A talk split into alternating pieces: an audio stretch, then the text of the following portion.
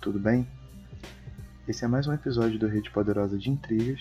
Eu sou o Caio Lima, do Rede de Intrigas, e esse é meu primeiro diário de leitura.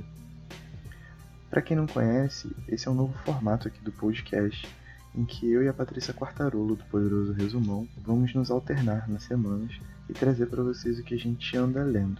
Bom, no meu caso, assim, não só o que eu ando lendo, mas o que ando consumindo de uma forma geral. Essa é uma maneira de criar um canal de comunicação a mais em todo mundo e também de mostrar que para a construção do que, daquilo que a gente faz a gente sempre está pesquisando em várias fontes diferentes. Então é bom ter um espaço onde a gente possa conversar sobre elas e, e, e abrir mais, mais pontos de conexão. Além disso, é bastante importante também as coisas sempre andarem movimentadas por aqui. Então, o diário como é semanal, é uma garantia de que toda semana vocês estarão recebendo alguma coisa né, sobre o que a gente anda fazendo e etc. É o jogo, né? Não tem como se desfazer dele. E bom, para esse primeiro diário, essa primeira entrada, eu trouxe duas coisas que li: um poema e um, uns comentários sobre um romance. E que provavelmente, se eu não tivesse lido esse poema, eu não teria olhado o romance da forma que eu enxerguei né, há pouco tempo atrás, quando eu terminei de lê-lo. É, o poema é do W.G. Sebald, ou V.G. Sebald, em alemão. Meu alemão é muito, muito pobre é, e eu vou ter dificuldades para falá-lo porque eu tenho muita, muita, muita vergonha e gravar isso aqui sozinho está sendo meio que um sacrifício danado, mas o que a gente não faz, né? Enfim, é, eu encontrei esse poema num caderno de leitura que é oferecido de graça no site da editora Chão da Feira. Eles fazem um trabalho bem legal com alguns artigos e textos importantes para a literatura, e dentro deles tem um texto do João Barrento, em que ele expõe essa questão do, da contemporaneidade do, do Sebald, e junto disso ele traz alguns poemas, e um deles particularmente me marcou bastante eu vou falá-lo no original, em alemão, me perdoem, porque minha pronúncia vai ser horrível. E não vou usar a tradução do João Barrento. Eu tomei a liberdade de traduzi-lo e talvez eu explique o porquê se me der na telha, mas enfim, eu tomei a liberdade de traduzi-lo e falo traduzido também. Então, vamos ao poema. Aber die Zeit, die weil die Finsternis ist, die Zeit ziechet man nicht é a minha tradução, mais o tempo.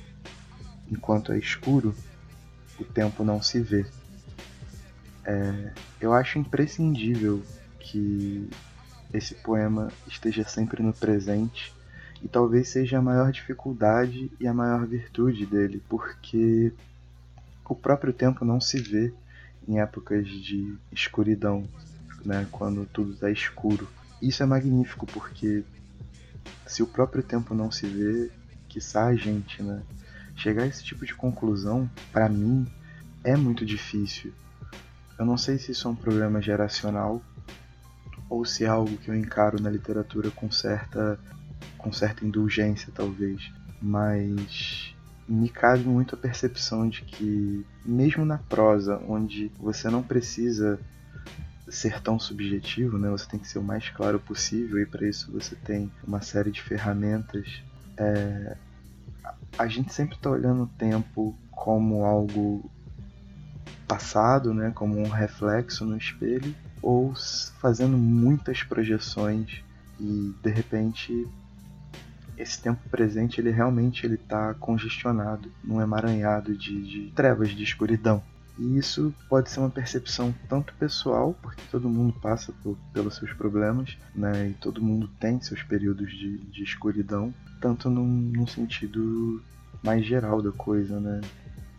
A gente vive num período político caótico, onde tudo parece estacionado. Eu não digo nem que a gente vai regredir, apesar de às vezes a sensação ser muito essa, mas tudo que está acontecendo ainda é um fenômeno muito novo e a gente está estacionado observando esse fenômeno crescer, né? E se nós estamos assim em períodos de, de, de, de, de descrença, de escuridão, de trevas, imagine o próprio tempo como persona, como instituição, como intangível.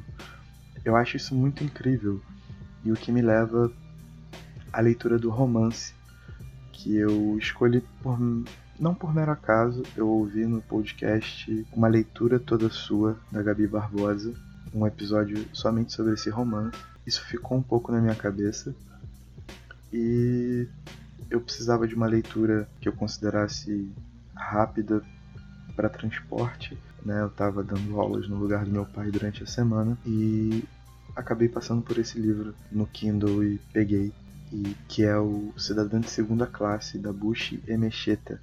É, ela conta a história da Ada desde a infância até a maturidade, digamos assim, né, quando ela alcança um certo nível de maturidade, autonomia e independência aos 22, 23 anos.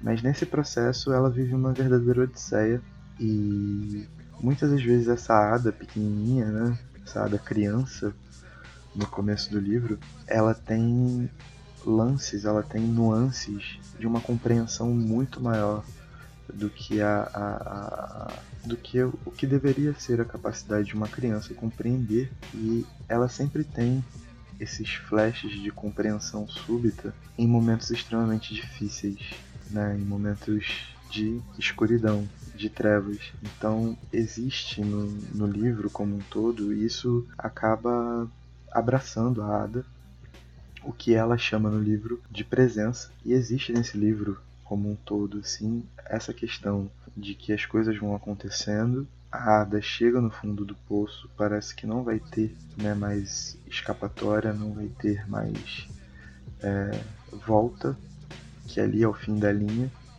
mas é exatamente naquele momento que ela consegue enxergar perfeitamente o lugar em que ela está que as soluções começam a aparecer a partir de um de uma presença, como ela mesma chama, que a guia e a motiva e ela segue. É, basicamente, o livro conta a história da Ada, como eu já falei, desde pequenininha na Nigéria até quando ela amadurece na Inglaterra. Ela vai para a Inglaterra né, em busca de poder estudar e também para ficar com o marido dela, que foi para lá estudar direito. E é um livro que pontua muito, muito a, a, a diversidade é, étnica e religiosa nigeriana e as dificuldades que um imigrante nigeriano encara em solo britânico à época. Mas eu acho que para além disso, assim, isso pode ser muito leviano, mas porque com certeza isso pode ser muito mais dissecado em termos técnicos, mas como um leitor, né, um leitor por prazer da coisa, que foi como eu li esse livro, eu senti que esse reconhecimento do, do presente mesmo nas situações mais difíceis em que o próprio tempo não se vê, porque por muitas vezes no livro você perde essa noção da, da Ada né, dentro da linha cronológica que ela traça dos acontecimentos, ele tem um, uma força muito muito especial. Então é como se a Bushi Emecheta ela escrevesse com algum propósito, algo muito próprio. E repito, isso pode ser bastante leviano, porque o que eu estou falando aqui é uma questão de puro sentimento em relação a um livro que eu li, é, né, sem maiores, é, sem maiores cuidados em questão de, de ficar anotando e pegar referência e para lá e para cá e pesquisar a vida da autora e outras coisas. É só uma impressão de leitor, mas existe uma coisa dentro do livro que é muito especial e que não está contida na própria técnica da Bushi Mecheta, que é uma prosa bem simples, sem nenhum vigor estético, estilístico que a gente deva aqui apontar. É a força da própria história que se narra que se leva e que te extasia, de certa forma. Eu acredito que, ainda tocado por esse poema do Zebald e ainda mais tocado pelo, pelo livro da Bush, é, as experiências acabam confluindo de uma forma para que você enxergue né, essas pequenas coisas e sinta esses pequenos prazeres que, que a arte, no caso a literatura, podem dar. É, se eu posso re recomendar a leitura de ambos, eu, eu, ainda não li o Zebald, né? Esses poemas pararam na minha mão por mero acaso, curiosidade de um dia que, sei lá, tava sem muita coisa que fazer. Mas vou ficar prestando atenção nos livros dele. Assim que eu puder, eu vou dar uma lida em alguma coisa e volto aqui para falar. Mas recomendo fortemente o livro da Bush. Tem muitas lições importantes, tem um retrato de época muito importante e tem o propósito da Bush. Tem um, existe um, um algo a mais assim que, que te força a ficar no livro, que te força a, a, a sentir que essa peregrinação ela por mais que o livro acabe, ela continua e ela leva a lugares muito, muito especiais, tanto para a autora, quanto para Ada e quanto para a gente também. Bom, esse foi o meu primeiro diário de leitura. Por favor, digam aí se vocês gostaram do formato, dicas, sugestões, críticas, etc. Nos sigam nas redes sociais, o Rede de Intrigas, arroba Rede de Intrigas em todas as redes sociais. E visitem nosso site que está novinho, folha cheia de coisa nova, rededeintrigas.com. E a gente se fala daqui a 15 dias. Enquanto isso, deve sair bastante coisa nova. Beleza?